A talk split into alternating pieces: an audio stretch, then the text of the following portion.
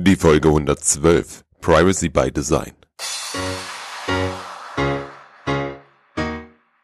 Willkommen zum IT Management Podcast. Mein Name ist Robert Sieber und das ist der Podcast für den Service Nerd in dir. Hallo und herzlich willkommen. Was bedeutet es denn eigentlich, wenn ich sage, dass wir den Datenschutz und damit die DSGVO im Service Design beachten dürfen?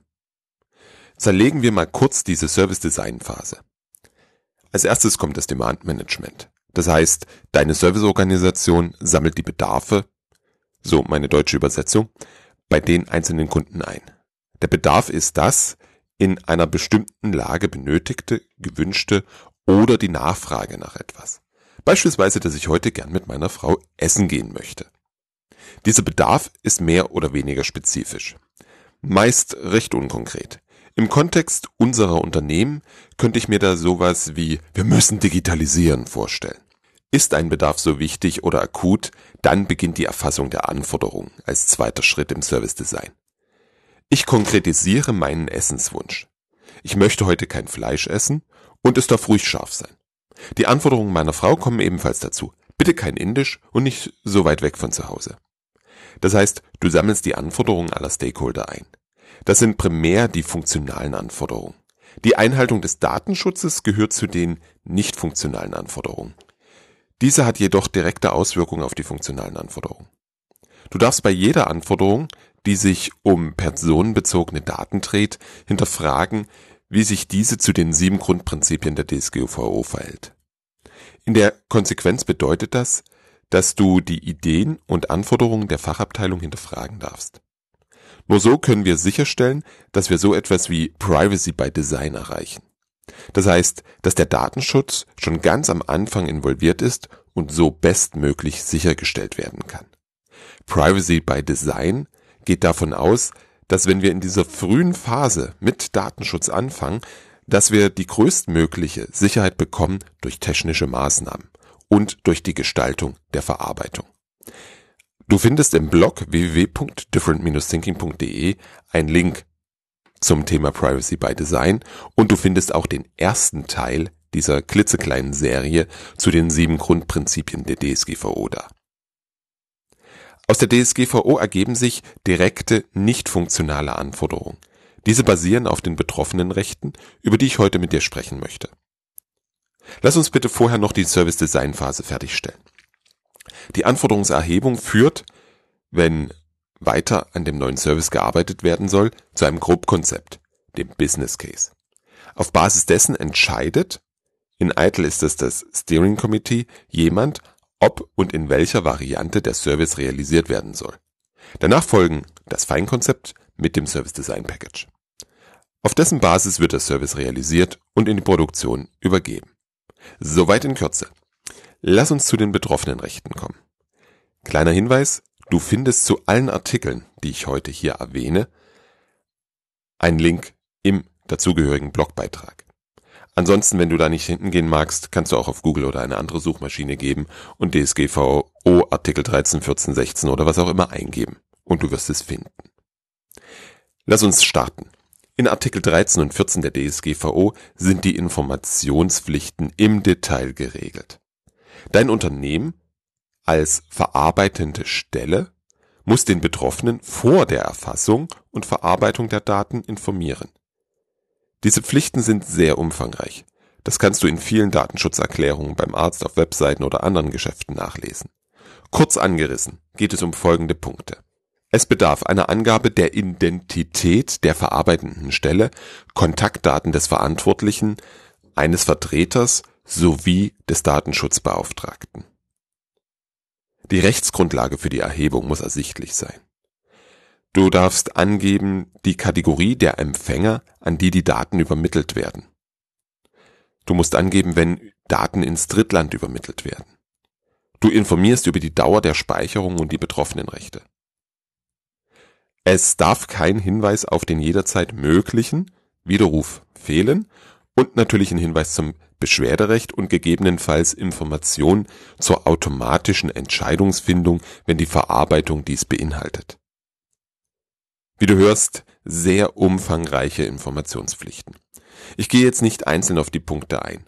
Worauf ich dich hinweisen möchte, ist, dass du, um wirklich informieren zu können, eine Idee brauchst, wie, die, wie der Verarbeitungsvorgang abläuft. Es ist verdammt hilfreich zu wissen, in welchem System die Daten erfasst, verarbeitet, gespeichert und übertragen werden.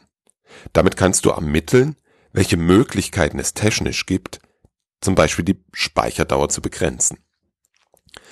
Der Vollständigkeit erwähne ich, dass dein Unternehmen auch darüber informieren muss, wenn es Daten aus weiteren Quellen, beispielsweise von der Schufa, mit den erfassten Daten abgleicht oder anreichert. Das ist in Artikel 14 geregelt. Die erwähnte Transparenz, wo Daten erfasst, verarbeitet, gespeichert und übertragen werden, ist für eine Vielzahl der betroffenen Rechte relevant. Aus Artikel 15 ergibt sich ein Auskunftsrecht für den Betroffenen. Das Auskunftsrecht erstreckt sich auf die bereits bei den Informationsrechten genannten Punkte sowie auf die Kategorie der gespeicherten Daten. Diese Auskunft ist kostenfrei und binnen eines Monats zu erteilen. Für das Service Design bedeutet das, dass ihr euch überlegen dürft, wie ihr diesem Auskunftsrecht nachkommt. Das Geschickteste ist in vielen Fällen, dass eine Funktion eingebaut wird, die genau diese Auskunft erteilt. Zweite Variante ist eine zentrale Applikation, aus der alle möglichen Auskünfte erstellt werden können. Das bedeutet, dass du für jeden neuen Service, der personenbezogene Daten verarbeitet, auch diese Applikation anpassen darfst. Der Betroffene hat ein Berichtigungs- und Löschrecht, geregelt in Artikel 16 und 17 der DSGVO. Interessanterweise umfasst das Recht zur Berichtigung auch den Anspruch auf Vollständigkeit. Das heißt, wenn du das Gefühl hast, Facebook hat zu wenig Informationen von dir, um dir die richtige Werbung auszuspielen, kannst du Facebook dazu nötigen, diese weiteren Informationen zu speichern.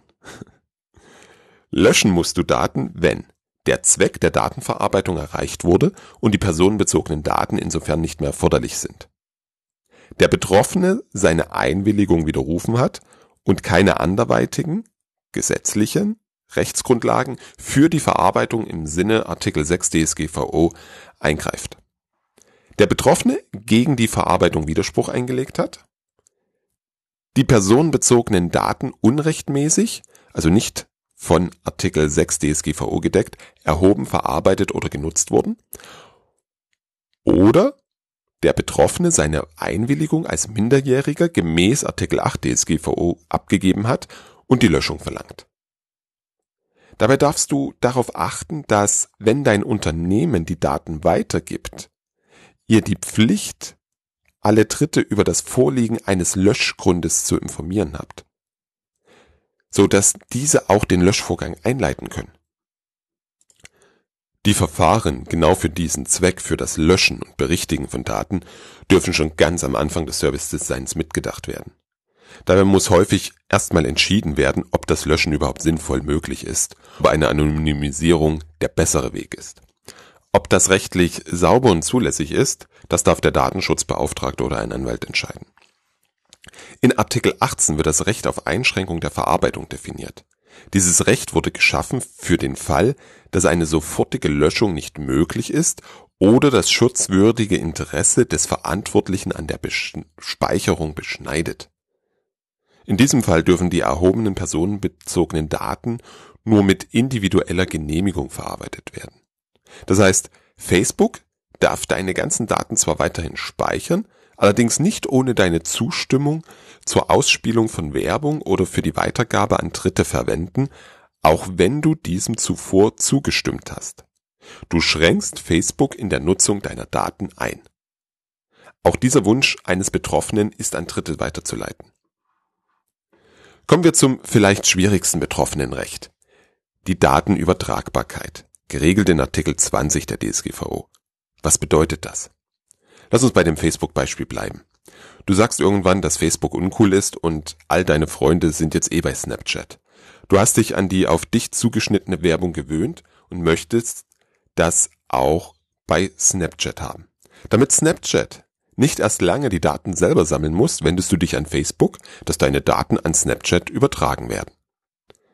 Das Beispiel mag etwas an den Haaren herbeigezogen sein. Ich denke, du kannst dir das vorstellen. Der Betroffene kann die ungehinderte und uneingeschränkte Übermittlung der personenbezogenen Daten an Dritte verlangen. Unternehmen sind innerhalb einer zweijährigen Übergangsfrist dazu angehalten, interoperable Datenformate zu entwickeln. Du kannst dir die Herausforderung für einen neuen Service vorstellen, oder? Das heißt, es muss die Möglichkeit geben, die Daten wenigstens in einem strukturierten Format wie CSV, XML oder JSON zu exportieren und zu importieren. Gleichzeitig wirst du wohl einen Teil des Datenschemas an die Dritten mitliefern müssen. Ich bin gespannt, wie das in der Praxis aussehen wird und welche Rechtsprechung es dazu geben wird. Über die genannten Rechte hinaus hat der Betroffene noch das Recht, einer Datenverarbeitung ohne Einwilligung zu widersprechen. Vorausgesetzt, die Beweggründe des Betroffenen überwiegen das Interesse des Verantwortlichen. Artikel 21. Dieses Recht könnte greifen, wenn Facebook sich entscheidet, dir zukünftig Werbung auch als Briefpost zuzusenden. Noch spezieller wird es in Artikel 22. Die Vorschrift verbietet es, ausschließlich automatisierte Verarbeitungsprozesse zur Entscheidungsgrundlage für die Begründung oder Ablehnung rechtlicher Beziehungen mit Betroffenen zu machen und gewährt diesen insofern das Recht, von derartigen Entscheidungen unberührt zu bleiben. Ein Beispiel könnte hier sein, dass deine Bank in einem automatisierten Prozess auf Basis der Schufa-Daten die Entscheidung trifft, dir einen Kredit zu geben oder nicht.